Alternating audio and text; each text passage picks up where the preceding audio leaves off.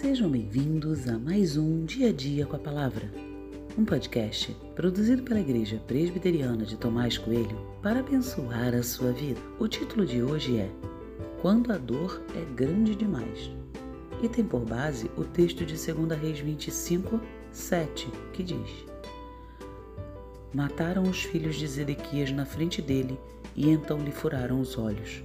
Amarraram-no com correntes de bronze e o levaram para a Babilônia.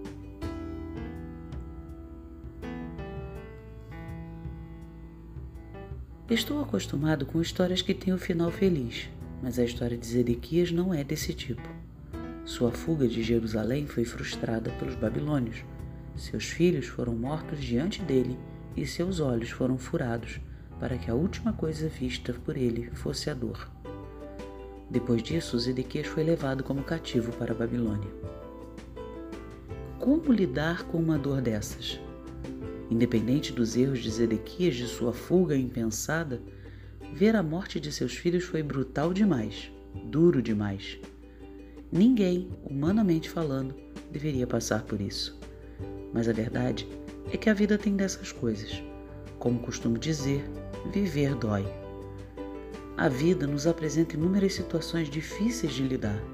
Não há preparo psicológico para isso. Ninguém pensa que um dia vai ter que enfrentar algo assim. Mas a verdade é que situações assim acontecem todos os dias. Enquanto escrevo, lembro da notícia que impactou o Rio de Janeiro esses dias. Uma mãe e seu filho atravessaram a rua para pisar na areia da praia e olhar o mar.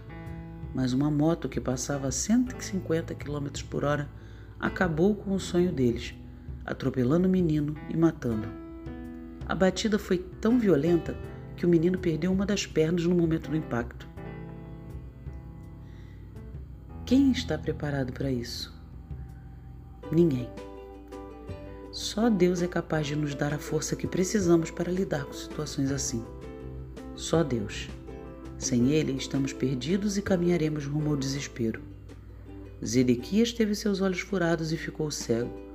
Contudo, Deus poderia fazê-lo enxergar esperança em meio a sofrimento.